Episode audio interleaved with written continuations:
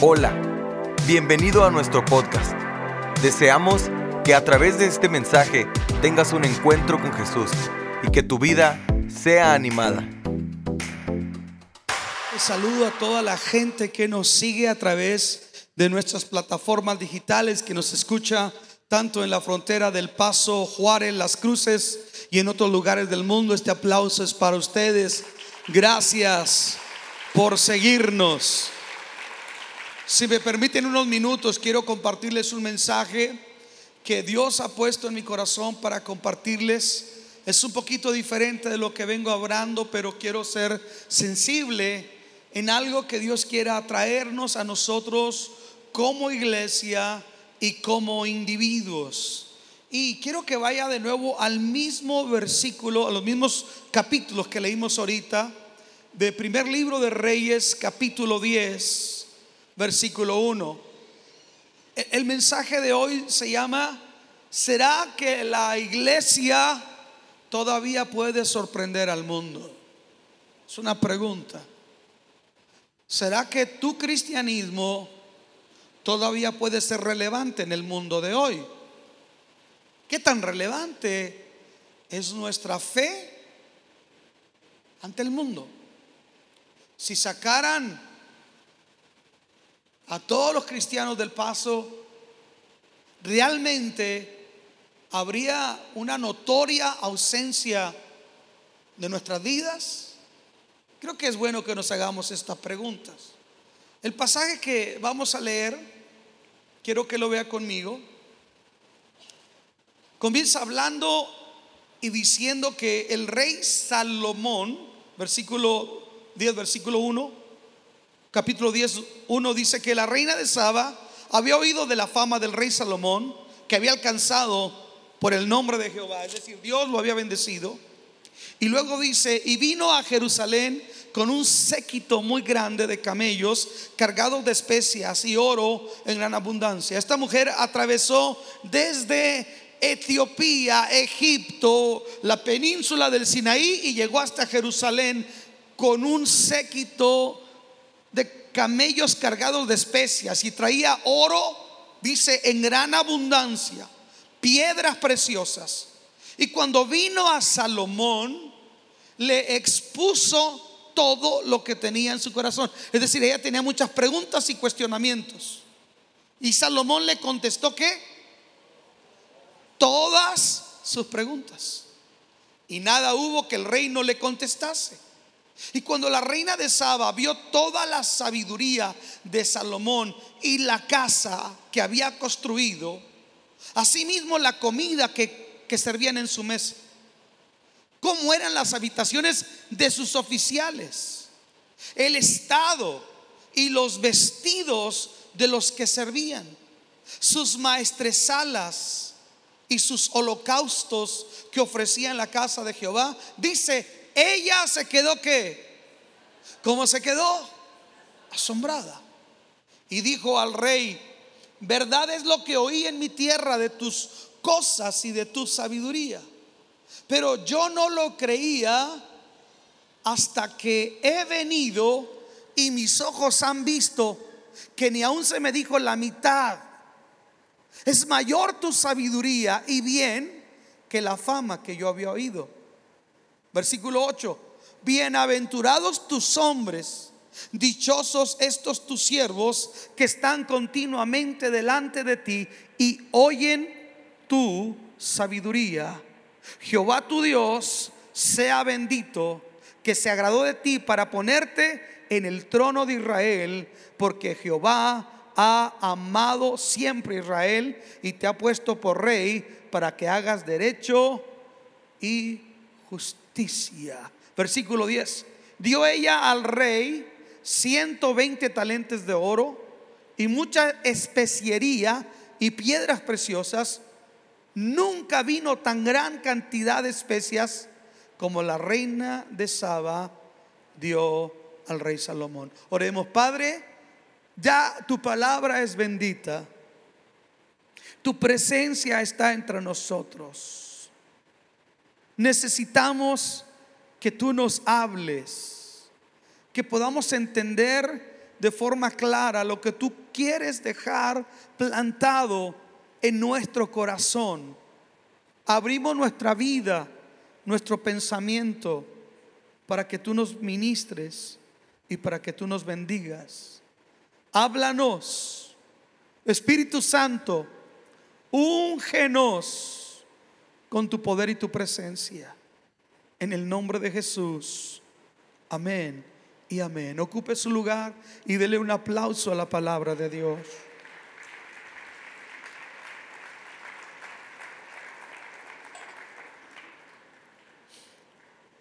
No voy a hacer una exposición del texto. Más bien voy a usar el texto para hacer una alegoría de él, aplicándolo a verdades que tienen que ver entre la iglesia y el mundo. Por eso el título de mi mensaje será que todavía la iglesia puede sorprender al mundo. La reina de Saba quisiera presentarlo como un tipo del mundo. El reino de Israel como un tipo de la iglesia. Y Salomón como un tipo de Cristo. El rey de reyes y señor de señores. Quiero que veamos algunos aspectos importantes que nos tienen que hacer a nosotros pensar sobre nuestra fe y el impacto que nuestra fe tiene sobre la sociedad. Escuche esto. Esta reina era una reina poderosa. Dice que se conoce como la reina de Saba. Saba en aquel tiempo era en Etiopía, hacia el sur. Para ir a Israel tenía que atravesar todo Etiopía, atravesar todo Egipto y aparte atravesar toda la península del Sinaí, donde el pueblo de Israel anduvo vagando por 40 años cuando salió de Egipto, para llegar al desierto de Judea y subir a donde está Jerusalén. Ese viaje sin duda representó varios meses. Y dice que venía cargando con un gran séquito de camellos. Y traía muchas cosas especiales. Era una caravana millonaria en oro, en plata, en maderas, en telas preciosas, en piedras preciosas, en especias aromáticas. Ella traía de lo que era parte de su gloria. Y había hecho un viaje largo porque ella tenía preguntas, tenía tenía dudas existenciales, tenía cuestionamientos, había muchas preguntas sin respuesta. Y como ella había oído, hablar de la fama del rey Salomón, bueno, ella se enfiló hacia Jerusalén para ver lo que habían oído hablar de Salomón y para plantear las inquietudes que ella tenía. Aunque ella era una reina poderosa, no era dirigente de un reinado pobre por lo que ella aportaba, ella traía abundancia. Quiere decir que ella vivía en la abundancia y en la opulencia. Etiopía no era un pueblo pobre, era un pueblo rico en aquel tiempo. Fue una potencia mundial en aquel tiempo, Etiopía. Así que ella tenía una gran riqueza. Sin embargo, esta mujer nos deja ver cosas que son muy importantes y que nosotros debemos de considerar. Y es que, aunque ella tiene todas esas cosas en su vida, ella reconoce que existe la necesidad de cambio, que algo le falta a su vida y a su reino y a su pueblo. Hago un paréntesis para saludar a mi hermano Ramón. Allá está. Me acaban de decir que allá está. Dios te bendiga, Ramón. ¿Por qué no te reportaste para acá, para enfrente? Ok.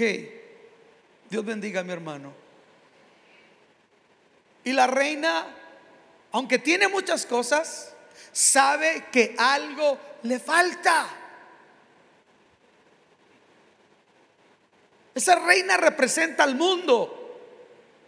Quien me diga que el mundo no tiene cosas buenas es un mentiroso.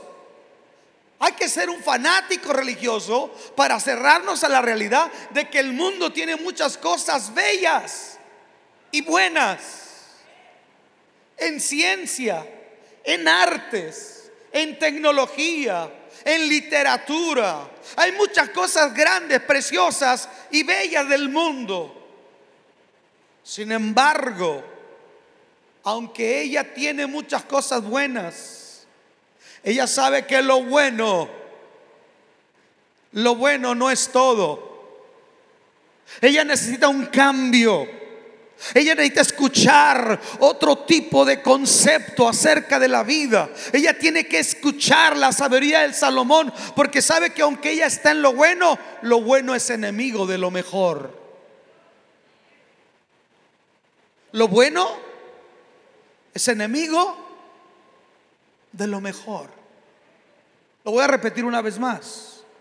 Lo que nosotros idealizamos y conceptualizamos como bueno es enemigo de aquello que es lo mejor. Y el mundo tiene lo bueno, pero no tiene lo mejor. Lo mejor lo tiene Jesús. Lo mejor, yo creo que se iban a apasionar. Lo mejor lo tiene Dios. Yo dije, lo mejor lo tiene Dios. El mundo puede ofrecer ciertas cosas. Jesús dijo, la paz les dejo, mi paz les doy. La paz que yo les doy no es como la que el mundo les da. El mundo se ofrece una paz. Es ficticia, es pasajera y a veces cobra una factura muy alta. El mundo tiene conceptos de éxito y de realización. Pero hay gente que lo tiene todo, que ha alcanzado todos sus sueños y todas sus metas desde el concepto humano y sin embargo se suicida, se quita la vida ¿Por qué tanta gente profesionista, incluso que ha tenido sus logros, termina atentando con su vida? Jesús dijo estas palabras. Apartados de mí, nada podéis hacer. Es cierto, Él promueve la superación, es cierto, Él promueve el desarrollo, pero nunca eso podrá ser mejor que tener a Cristo como Señor y como Salvador y conocerlo a Él y adorarlo y servirlo y tener una relación con el Dios Todopoderoso. Alguien diga, amén. Puedes hacer lo que te da tu gana, puedes hacer tu voluntad, puedes hacer todo, tener todo, como aquella reina. Lo tenía todo, pero al mismo tiempo no tenía nada.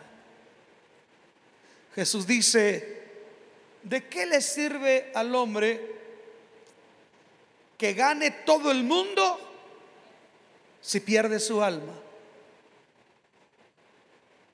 ¿De qué le sirvió a Elvis Presley? ¿De qué le sirvió a Whitney Houston? ¿De qué les sirvió cuando estuvieron en la iglesia? Tenían lo mejor. Pero un día el mundo les dijo, no, la iglesia no aprovecha tu talento. Y una mentalidad secularista y profana tiende a despreciar lo que Dios le ofrece. Y Elvis Presley se convirtió en el rey del rock and roll. Pero si usted se pone a investigar, Elvis Presley antes de cantar rock and roll cantaba lindos himnos al Señor. Al igual que Whitney Houston. Ojalá y que a Justin Bieber no le suceda lo mismo porque ya conoce lo suficiente. Y puede citar a muchos más.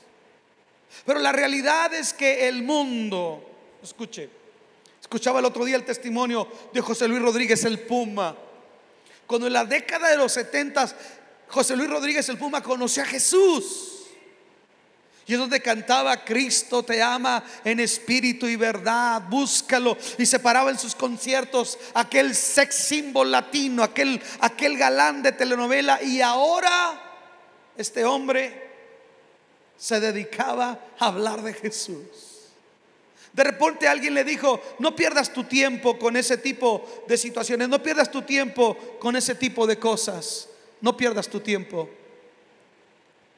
¿Sabe? y dejaron lo mejor por lo bueno.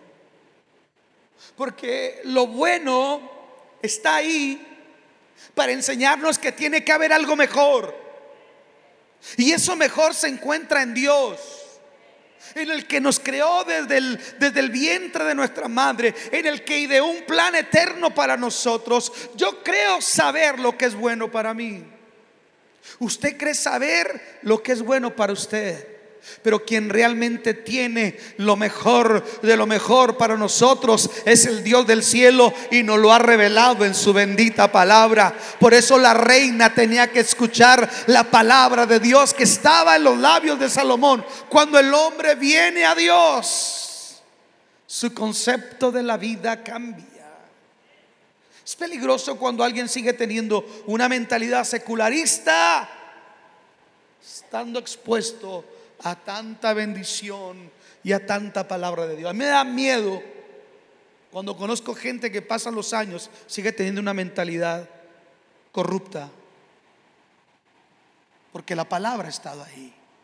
Ella nunca había escuchado la palabra, por eso vino a Salomón, porque lo tenía todo, pero al mismo tiempo no tenía nada.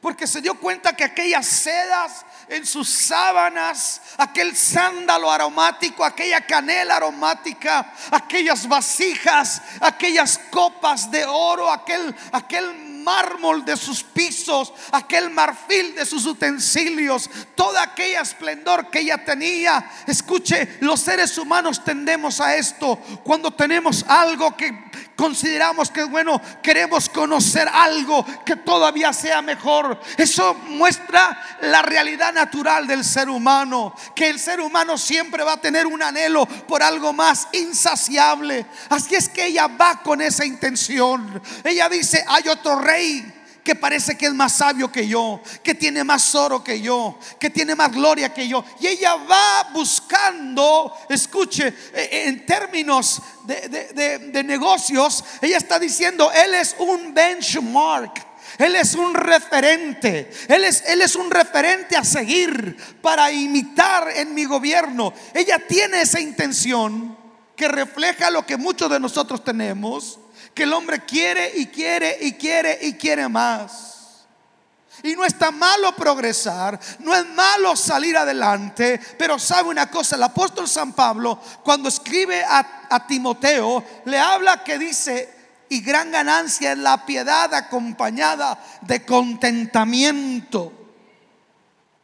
Porque llega un momento donde no hay contentamiento y todo lo que tenemos es una mentalidad consumista. Vivimos en uno de los países con una de las economías más consumistas. Hoy en día, fechas como el, el, Día de Acción de Gracias, el Thanksgiving, ya no se respeta. Se está secularizando. Y los cristianos estamos entrando en eso de ahí. Porque hay una mentalidad consumista. El capitalismo, hay una cosa que hay que decirlo. El capitalismo sin Dios es tan malo como el comunismo comunismo o capitalismo sin Dios vienen a degenerar en lo mismo, porque el hombre no tiene contentamiento en su corazón. Ella no tenía contentamiento, ella tenía inquietudes. Lo bueno fue que vino al lugar correcto. Yo no sé de dónde vino usted. Yo no sé por qué vino usted. Yo no sé qué le ha antecedido usted. Solamente sé una cosa, Dios lo trajo. Hay una cita divina. Hay un propósito eterno. Yo creí que alguien iba a celebrar esto. Hay una cita divina. Hay un propósito eterno. Donde Dios ha acomodado las cosas para concertarnos en esta mañana. Ella vino a Jerusalén. Ella se ella se quedó pasmada porque venía con inquietudes. Dice que traía preguntas. Preguntas filosóficas, por supuesto. Preguntas existenciales. ¿De dónde viene el hombre? ¿A dónde va? ¿Qué hay más allá de la muerte? Preguntas como esas. Yo creo que ella las traía en su corazón. Pero ella llega al lugar correcto. Sabe que el mundo tiene, dicen los sociólogos, que el mundo tiene una gran hambre espiritual. Escúchenme esto. ¿Sabe por qué se ha multiplicado el 1-800 miénteme? El 1-800 horóscopo. El 1-800 te leo la mano y te quito el dinero. Porque la humanidad tiene una gran hambre espiritual. Porque tiene interrogantes, la gente tiene preguntas. Porque el hombre no es como el mono, el hombre tiene conciencia y tiene espíritu. Y tiene una necesidad espiritual. Usted tiene una necesidad espiritual. El ateo deja de ser ateo hasta que siente que la turbulencia se está llevando el avión a pique.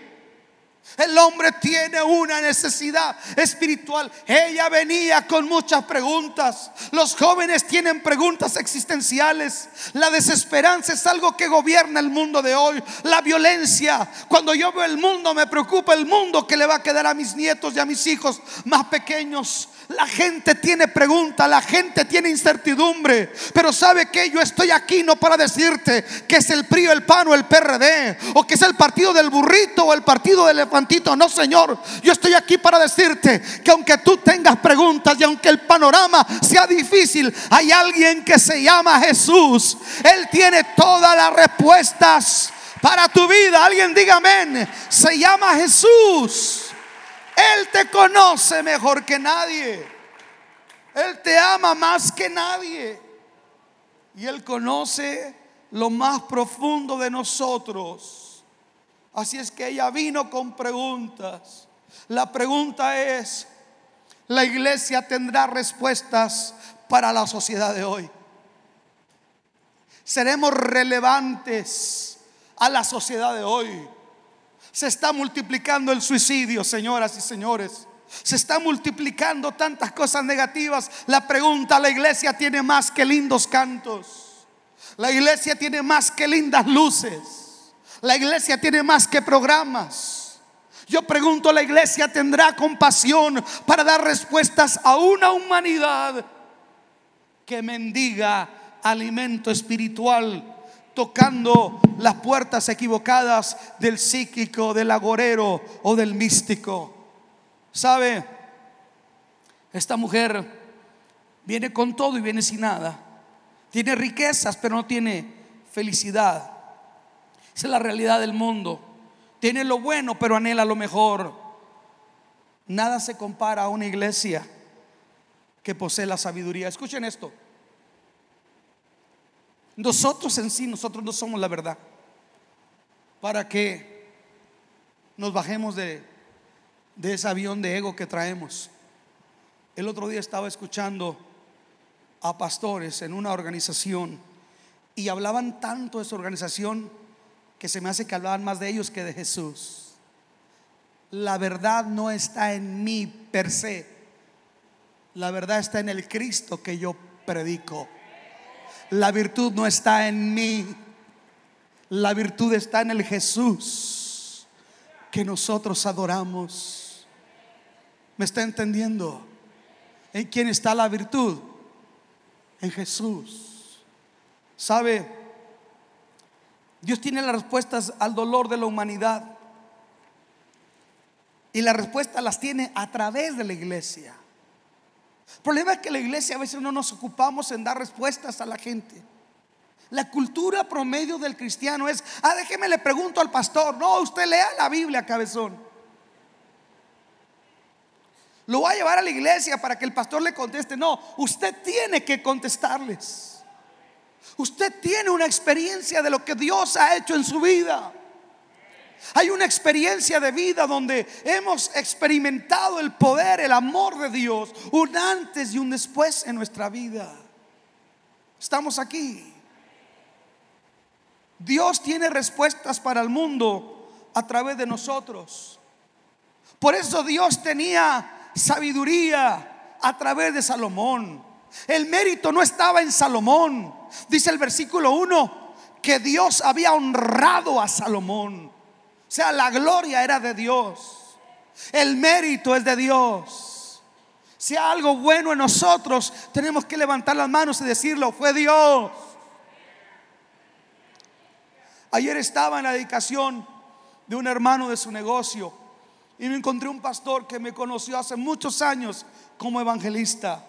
Y me dice, pastor, me acuerdo ese mensaje que usted predicó como evangelista un día de resurrección, una tarde de un Viernes Santo. Oh, qué mensaje, hermano, hasta el día de hoy lo recuerdo. ¿Sabe qué hago cuando yo recuerdo eso o me citan eso? No soy yo, se trata de Jesús. La gloria es de Jesús. Qué bonito canta, gloria a Jesús. Hermano, qué bonita casa le ha dado para la gloria de Dios. Hermano, qué ascenso le ha dado Dios. Se lo ha dado Dios. Cuidado que empecemos de chiflados a decir fui yo. Fue mi capacidad. Fue mi tenacidad. Cuidado. Porque ese día dejamos de de oler a cielo para empezar a oler a azufre. Cuando dejamos de darle la gloria a Dios, ella entendió que esa sabiduría no era de Salomón en sí mismo, provenía de Dios. Qué bonito es cuando en tu trabajo, aunque a veces te hacen bullying, porque eres hijo de Dios, porque no eres parte de los chistes de doble sentido y de toda la basura que a veces se habla. Pero de repente cuando hay una necesidad, cuando hay un problema, cuando el oro y las maderas preciosas del mundo son insuficientes para, para restar el alivio, para traer consuelo y fortaleza a la humanidad, entonces qué lindo es que pueden voltear contigo. Vamos a preguntarle al hermano. Recuerdo que una vez en el trabajo había un ingeniero. Él era masón, parece que era grado 30 o 31, no recuerdo. Un masón de alto rango. Siempre, siempre caricaturizaba mi vida cuando yo hablaba del Señor. Se burlaba de mí. La Biblia está llena de errores. Eres un fanático. Gente como tú, me decía, es el opio de la humanidad. Siempre estaba así. Se apidaba de la mancha este ingeniero. Muchas veces me dieron ganas de decirle, Señor de la mancha, no manche. Pero déjeme le digo una cosa, era feo conmigo. Pero un día le robaron su carro al Señor de la Mancha. Y se le olvidó que era Amazon grado 31. Y vino con el que se burlaba. Y como no queriendo muy disimuladamente me dijo, oye Luis, tú que eres hermano, pídele al de arriba que me robaron mi carrito, que lo encuentre. Me dieron ganas de decirle, ah, no, que no existe Dios chiquito. Pero no, no puede ser uno así. Me acuerdo que oré por él. Al día siguiente me dice, Luis, encontraron mi carro intacto. ¿Quién fue? Dijo G. Ávila. Jesús. Qué bonito es que la gente pueda buscar en ti un abrazo, tiempo de calidad, consuelo, una palabra de aliento. El mundo necesita, escuche, que nosotros dejemos de ver nuestros propios problemas y empecemos a mirar los problemas hacia nuestro alrededor. A veces nos quejamos nosotros por cosas que no valen la pena. Dice un dicho que el que no tenía zapatos dejó de quejarse hasta que conoció al que no tenía pies. ¿Cuál es tu problema? Fulana no me habló. ¿Cuál es tu problema? Fulano no me reconoció. ¿Cuál es tu problema? Estoy deprimido porque no tengo esto, no tengo aquello. Wow. Yo te aseguro que ahorita la familia que nos está honrando con su visita, todas esas cosas son tonterías. Para ellos, ellos dirán todo lo que quisieran, todo lo que pudieran del mundo para que ese niño tuviese un riñón. Estamos aquí. Y nosotros que lo tenemos, que estamos sanos, que estamos bendecidos, tenemos que replantearnos nuestra vida si somos si estamos viviendo un, un, cristianismo ególatra, mis sueños, mis proyectos, mis anhelos y no estamos pensando en el sueño de Dios. Porque el sueño de Dios para nosotros era revelarse a través de hombres. El, imperfecto, el perfecto hizo equipo con los imperfectos. El extraordinario hizo equipo con los ordinarios. A Dios le plujo hablarle al hombre a través del mismo hombre que es imperfecto. La pregunta es, ¿tendremos nosotros la actitud, la disposición de ser como Salomón? Que hacemos que la gente se acerque a nosotros porque tenemos algo que dar, algo que compartir. ¿Está usted de acuerdo que hay gente que ni, ni se le quiere acercar uno, verdad que sí? Hay gente que es fea, que uno no se quiere acercar. Ahora lo más tremendo es cuando son hermanos. En esta iglesia no hay, Ricardo, hay en otras. ¿Habrá hermanos feos? Good question, ¿verdad? Y nadie se le acerca. Es osco, es feo, es prepotente, es egoísta, es déspota. Qué feo es ser así. Escuche, y lo peor que a veces nos decimos cristianos. Rabón me platicó, un predicador que conocemos. Usted lo miraba en la televisión. Ay, hasta lloraba el condenado. Hacía unos pucheros como Chabelo, porque sentía que era compungido por el amor de Dios. Pero mientras estaba en la televisión, se apagaban las cámaras de afuera, trataba mal a la gente. Por eso el mundo no cree. Porque falta coherencia entre lo que decimos y lo que hacemos. Tú eres un instrumento de cambio. Tú eres la única Biblia que mucha gente va a leer. Tu actitud será determinante para que otros quieran venir al Señor y sus vidas sean impactadas positiva y poderosamente. Yo estoy orando porque Dios ponga en nosotros un bautismo de compasión por los perdidos, un bautismo de misericordia, un bautismo donde nosotros sintamos la necesidad de los que no conocen al Señor la reina quedó asombrada cuando miró que cada pregunta que le hizo al rey Salomón, el rey se la contestó. Y cuando ya respondió todas sus interrogantes, ella empezó a ver una belleza, una excelencia y una gloria. Dice que se fijó cómo estaban construidos los palacios. Wow. A veces hay gente que me dice, ¿y por qué no está pintado de blanco, hermano? Aquí todo blanco y eso es color dorado. Y una alfombra color eh, guinda. Y dos garronzotes aquí color dorado, uno de otro lado y otro de otro lado, así con crisantemos. Y un letrerote que diga ahí, Jehová está en su templo, calle delante de él toda la tierra. Bamba al que entre con chicle.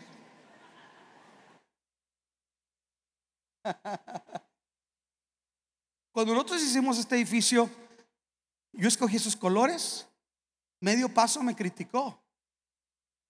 Lo que ellos no sabían es que esto es intencional. Nosotros teníamos un ministerio de televisión. Entonces, si yo salía en la televisión y alguien está viendo la televisión y me mira el clásico pastor con una gorbatota aquí que parece que trae un sapo en lugar de corbata. ¿Sí me está entendiendo? Y más de lo mismo, esa persona le cambia.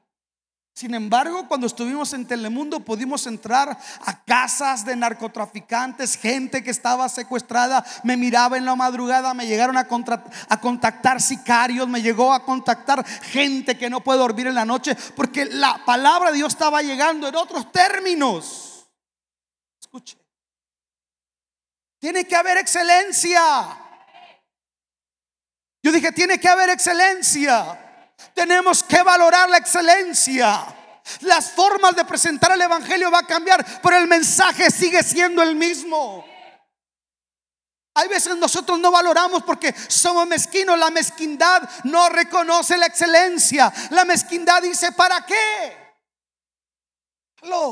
Sin embargo, esta reina, una vez que le contestaron sus preguntas, empezó a ver, oiga, qué bonito palacio. Qué bonito. Eh, qué bonita la forma en que visten los maestresalas. Oiga, qué bien sirven la comida empezó a ver la comida. Qué bien preparan la comida. Yo no sé si usted valora la comida espiritual que se sirve en cántico nuevo. Yo no sé si usted sabe la comida y no estoy hablando de mí, estoy hablando de Dios. Porque yo creo que Dios pone en ciertas ciudades cierto tipo de iglesias con cierto tipo de comida espiritual. Pero yo no sé si usted sabe la comida que Dios nos da a nosotros aquí. Y yo me incluyo porque yo solamente soy el mesero. Aló. A veces, hermanos, estamos bien chiflados. Perdóneme la palabra. Me vienen con cada idea rara. Hermano, ¿qué fumó? ¿Dónde andaba? Escuche, ¿sabe? Nadie sabe lo que tiene hasta que ya no está ahí. Alguien diga amén. Yo no predico un sermón para manipularle. Yo no predico un sermón enseñoreándome. Yo no predico un sermón que apele a tus emociones o que apele a tu necesidad antropocéntrica. A veces grito, tal vez eso es lo malo que no me gusta, que grito es lo problema. El otro estaba en una conferencia, estaba un predicador gritón. Dije, ándele, así siente la gente. Le dije yo al hermano, así gritaré yo. Yo trato de hacer un cambio. Pero eh, eh, el punto es este. Que sabe que si nosotros no valoramos la palabra, no vamos a ver excelencia. Yo trato de hablar el mensaje de Dios bíblico, la verdad de Dios. Es lo único que puede transformarnos la verdad de Dios. No importa lo que yo piensa, no importa lo que otro escribió, lo que importa es lo que Dios nos ha dicho en su palabra. Ella miró aquella palabra y aquello le impactó. Dice que miró cómo estaban vestidos, miró todo lo que había en la casa de Salomón y ella quedó impactada, hubo asombro. Escucha lo siguiente.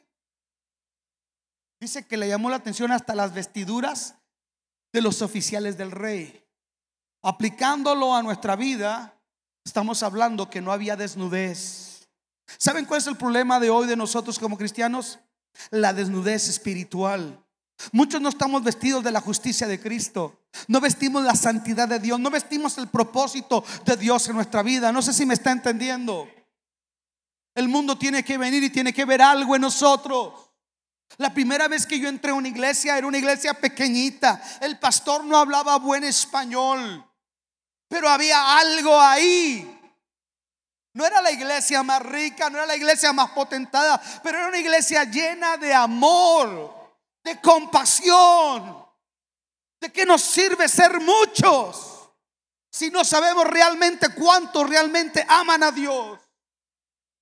Gente vestida de compasión, de caridad, de misericordia. Eso es lo que el mundo necesita ver. Una iglesia que está vestida de la justicia de Jesús. Cuando la reina miró todo esto, y estaba tomando nota. Luego pasó algo que dice el texto que también la llamó la atención a ella. Dice que miró que no les va a gustar esto, hermanos. ¿Están listos? Dice que miró los holocaustos que ofrecían. Ofrecían ofrendas a Dios. Animales que sacrificaban holocaustos. Constantemente holocaustos. Tipos diferentes de, de, de, de, sacrificios. Constantemente el altar estaba encendido porque constantemente había holocausto. Y eso le llamó mucho la atención a la reina de Saba. Un altar encendido constantemente porque hay una iglesia que ha entendido que es sacrificio vivo delante de Dios. Alguien diga amén. Una iglesia que carga la cruz. Una iglesia que es una iglesia de altar. Una iglesia que todavía tiene encendido el altar de Dios Dios, escuche, hoy podemos estar hablando de tantas cosas y en nuestra vida el altar está apagado, el altar está vacío. En la medida que tu altar esté ardiendo, la vida de los que te rodean serán bendecidos. ¿Cómo está tu altar? ¿Qué estás ofreciendo en tu altar? Nuestro corazón es un altar. Escuche, cuando nuestro corazón sacrificamos, ¿qué tengo que sacrificar en mi altar? Tengo que sacrificar mi orgullo, mi ego, mi soberbia. Tengo que sacrificar, dice Pablo en Romanos 12:1, os ruego por las misericordias de Dios que presenten sus cuerpos en sacrificio vivo, santo, agradable a Dios. Y dice, y este es una forma de culto racional. Ella le llamó la atención todo. Amados, la iglesia, lo que no entendemos es que estamos siendo observados. Yo le dije, estamos siendo observados. Que mira la gente cuando entra con nosotros. ¿Cómo nos ve? ¿Cómo actuamos? Estamos aquí. Se dice, se han hecho experimentos. Y un día el orador invitado en una iglesia vino vestido con harapos, andrajoso. Todos pasaban y nadie lo saludaba. Nadie se fijaba en él. Y cuando entró algunas personas, le hicieron el feo. Y cuando presentaron al predicador, se paró él. Él era el predicador. Era un ejercicio para ver cómo actuaba la iglesia. ¿Sabe? Se dice que un día estaba un hombre tirado afuera de la iglesia porque no lo habían considerado y estaba afuera tirado. Y Jesús llegó y le dijo, no te apures. No, no solamente te votaron a ti, también me votaron a mí. Podemos tener un evangelio intelectual. Podemos jactarnos de nuestros logros y muchas cosas. Pero al final del día yo encuentro que si no tenemos un altar encendido donde ofrezcamos amor y Dios mantenga la llama encendida para que seamos luz en este mundo, ¿saben una cosa? No tenemos razón de ser. Usted pierde su tiempo cada ocho días si su vida no está dispuesta a hacer un sacrificio. Lo voy a repetir una vez más. Usted pierde su tiempo cada ocho días si usted es un oidor olvidadizo y no está planteando o replanteando en su vida un cambio donde haya sacrificio, donde algo se tiene que morir en ti, algo se tiene que acabar, algo se tiene que consumir para que Dios pueda hacer algo nuevo. Tal vez te va a doler, tal vez te va a afectar, tal vez te va a incomodar, pero el resultado será glorioso al final del día. Algo glorioso Dios quiere hacer en cántico nuevo. Así es que si su, su idea del Evangelio es un Evangelio antropocéntrico, donde apela a las emociones, te equivocaste de rancho. Yo creo en la cruz. Yo creo en un Dios de excelencia. Y para que haya un cambio tiene que haber un tipo de muerte y de sacrificio en nuestra vida. Quiero terminar con esto. Aquella gente se quedó asombrada. Ellos traían gloria. Pero cuando llegaron a la iglesia, wow. ¿Qué gloria tiene la iglesia? ¿Cuál será la gloria de la iglesia? Una pantalla no hay quien la tiene de LEDs. No, eso no es la gloria de la iglesia. Las luces, si supiera cómo fallan y cuán caras son. El sonido, ya me quitaron una bocina porque se descompusieron dos. ¿Cuál será la gloria de cántico nuevo? Eh, la alabanza. No, son imperfectos también. ¿Cuál será la gloria de Cántico Nuevo? Que tenemos a Walt Disney para entretener a los niños. No, hay iglesias que tienen mucha mejor infraestructura que nosotros. Y me han dicho, usted no tiene a Walt Disney, adiós.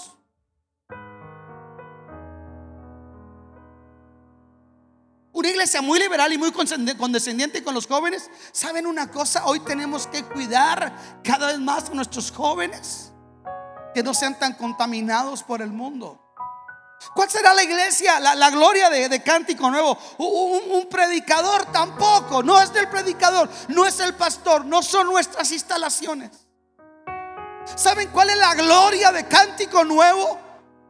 Que hay un Cristo aquí que puede liberar al drogadicto que puede salvar al ateo, cambiar la prostituta, dar consuelo al pecador. Esa es la gloria de Cántico Nuevo. Un Cristo vivo, un Cristo que cambia, que transforma, que responde a las interrogantes de la gente. Esa es la gloria de la iglesia.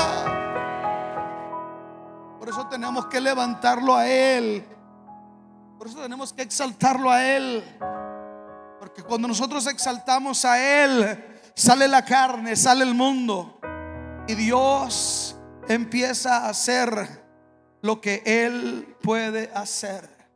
La reina dijo, wow, qué sabiduría, oh rey Salomón, le ha dado Dios.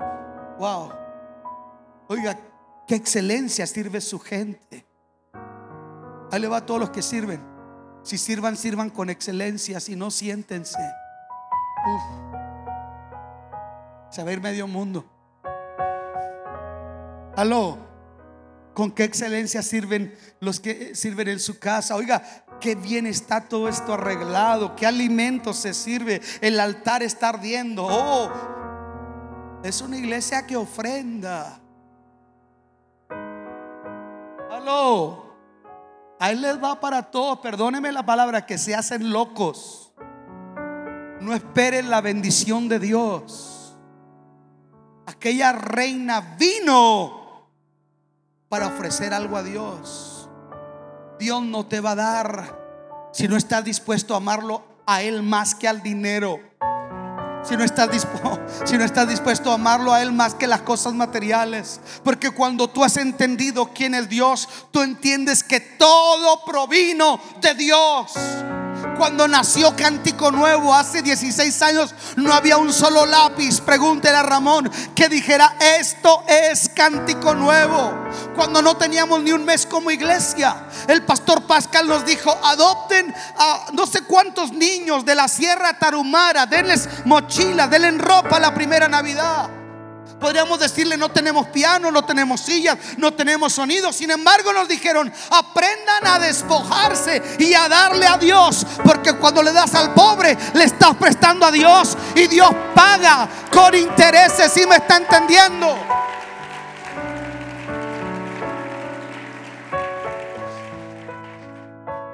Está bonita la iglesia, el edificio, hermanos. Está muy feo.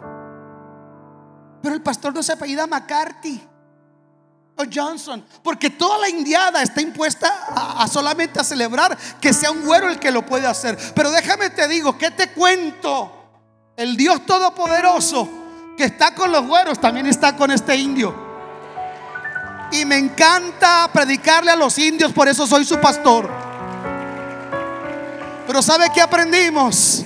Que cuando honramos a Dios, el altar va a estar encendido y no se va a apagar la llama cuando nosotros honramos para Dios. Cuando la reina miró todo esto, dijo, wow, qué cultura, qué dinámica de pueblo, qué ADN tiene el pueblo de Israel.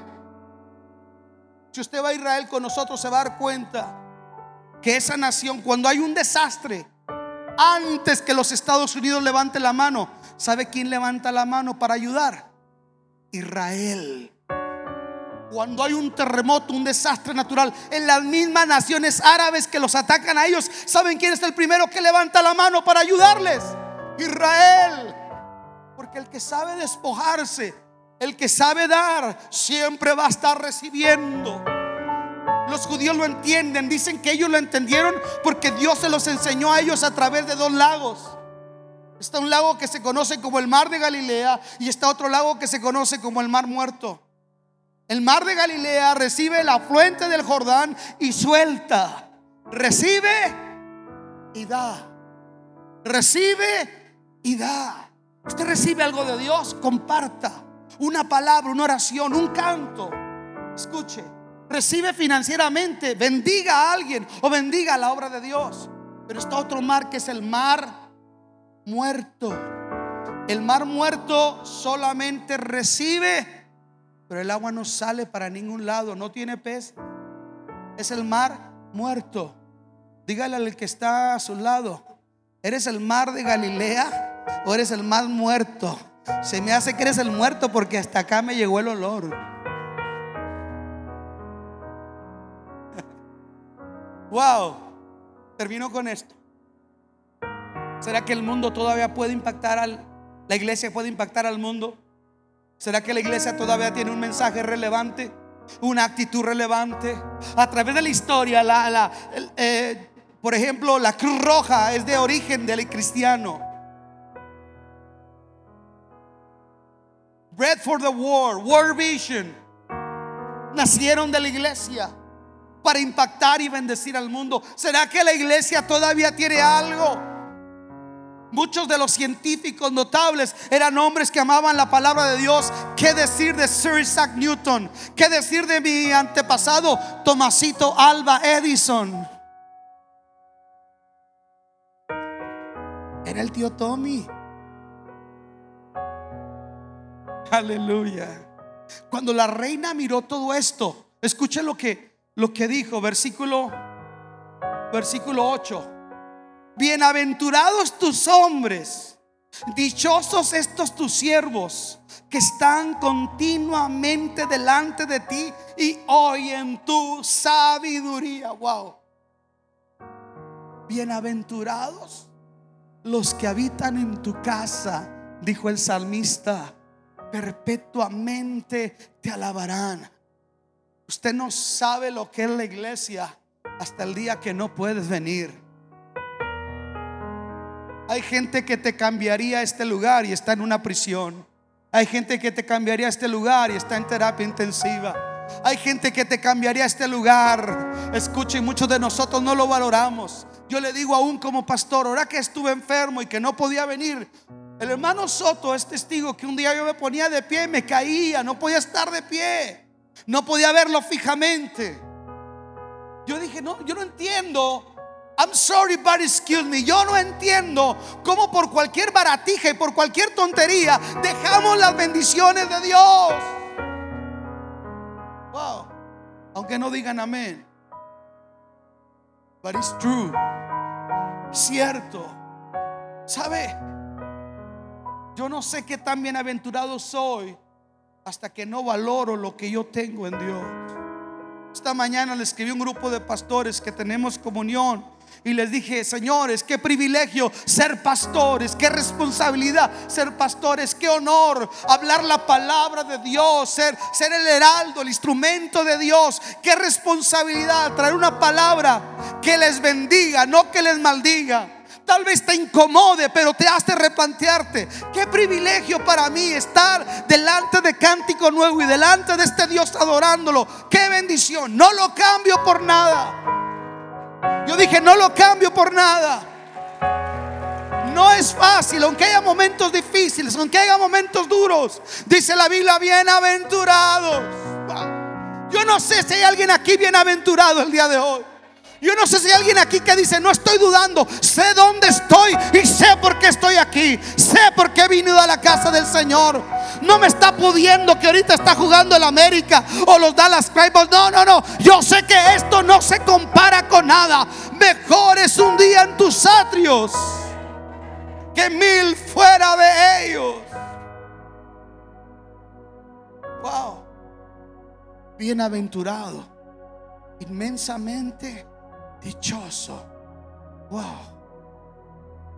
Eres, eres dichoso, Rubén, al estar aquí. Eres dichoso, Javier. Porque es domingo, igual hacemos un cookout. Eres dichoso estar aquí. Uno de los mensajes más lindos que yo he escuchado se lo escuché al pastor Charles Neiman de The Abandoned Living Faith Center. Una vez yo lo invité a predicar a los pastores hispanos. Él vino y nos predicó tan gentil y amablemente. Cuando el hombre empieza a predicar, de repente empieza a llorar. Y empieza a hablar lo que él ha aprendido en la iglesia. Wow. Cuando él habla todas las experiencias de vida que ha tenido en la iglesia, tú te das cuenta que el tiempo en el Señor es un tiempo bien invertido. Por eso aquella mujer dijo, bienaventurados. ¿Cómo no vamos a ser bienaventurados si tenemos un Cristo que sana nuestras heridas, que consuela nuestras tristezas, que nos levanta del polvo cuando estamos caídos? Un Dios que nos suple conforme a sus riquezas en gloria. ¿Cómo no vamos a ser bendecidos si tenemos un Dios que nos ama con un amor incondicional? ¿Cómo no vamos a ser bienaventurados si tenemos un Dios que cada vez que respira y palpita su corazón dice nuestro nombre? Hay alguien aquí que sea bienaventurado. Hay alguien aquí que esté agradecido. Hay alguien aquí que ha recibido un beneficio de Dios. Hay alguien aquí que todavía vibra cuando escucha el nombre de Jesucristo. Hay alguien aquí que todavía sabe que el cielo tiene un propósito en su vida. Levanta tus manos y dale gloria a Dios.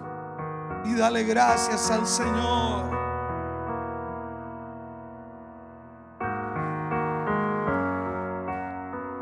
A partir de enero voy a escribir en el, en el devocional, a ver si ahora sí lo compran. Voy a escribir el devocional ese que, que edita el seminario bíblico. Me pidieron que escribiera. Me dijeron, Pastor Alba, ¿qué quiere escribir? Quiero hablar de la depresión y los escenarios depresivos de un creyente. ¿Usted? Sí, yo. ¿Que no estaría mejor que usted hablara de fe, de avivamiento? Le digo, es una manera de hablar de fe y avivamiento hablar de los escenarios difíciles que un ministro de Dios puede enfrentar, que el cristiano puede enfrentar. Y déjenme le digo una cosa. Yo le decía a los hermanos, porque me junté con pastores para hablar sobre este tema. Yo les decía una cosa, ¿saben una cosa, hermanos? Que la bendición que nosotros tenemos y por la cual somos bienaventurados, que como cristianos podemos incluso deprimirnos, entristecernos, pasar por escenarios difíciles, pero la Biblia dice que aún nosotros no nos entristezcamos como aquellos que no tienen esperanza. Soy bienaventurado porque sé que si paso por un momento difícil de prueba de tristeza, aún Dios de ahí me va a levantar. Pastor, ¿por qué no, por qué no ir a la iglesia, hermano? Pastor, es que estaba triste. Es cuando más tienes que venir, Juan. ¿Por qué no vino a la iglesia? Es que me enojé con la vieja. Tú entra por una puerta que ella entre por otra, pero vengan. Aló. Es una bienaventuranza. Pero la iglesia que disfruta todavía su relación con Dios es una iglesia que contagia.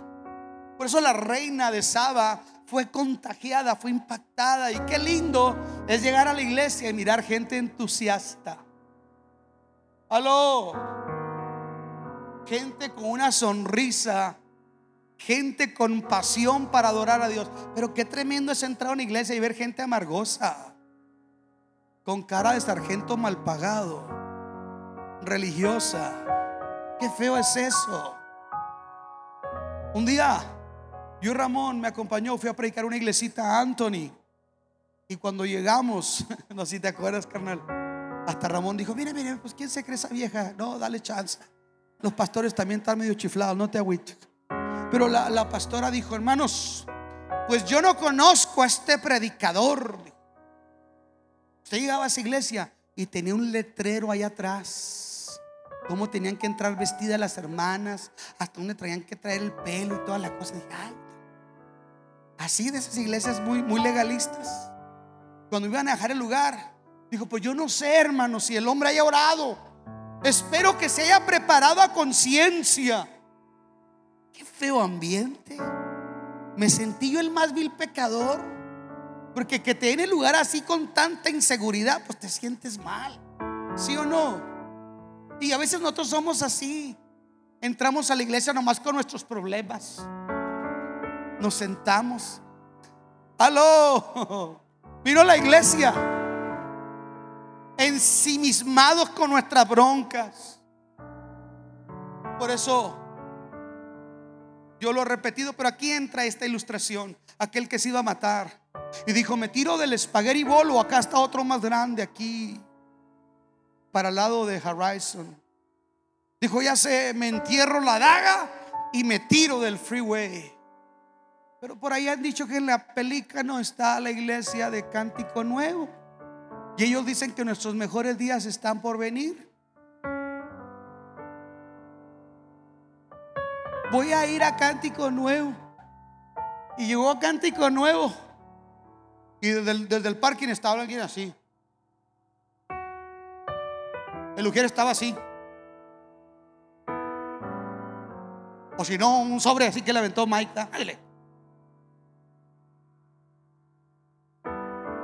La gente adoraba a Dios ellos estaban así.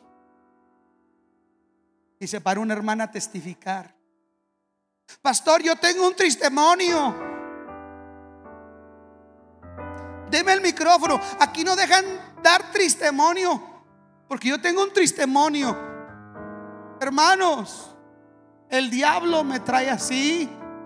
A mi esposo lo trae así. A mi hija la trae así. A la vecina que es prostituta también la trae así tantos problemas habló del diablo, que el diablo, y aquel que se iba a matar la miró.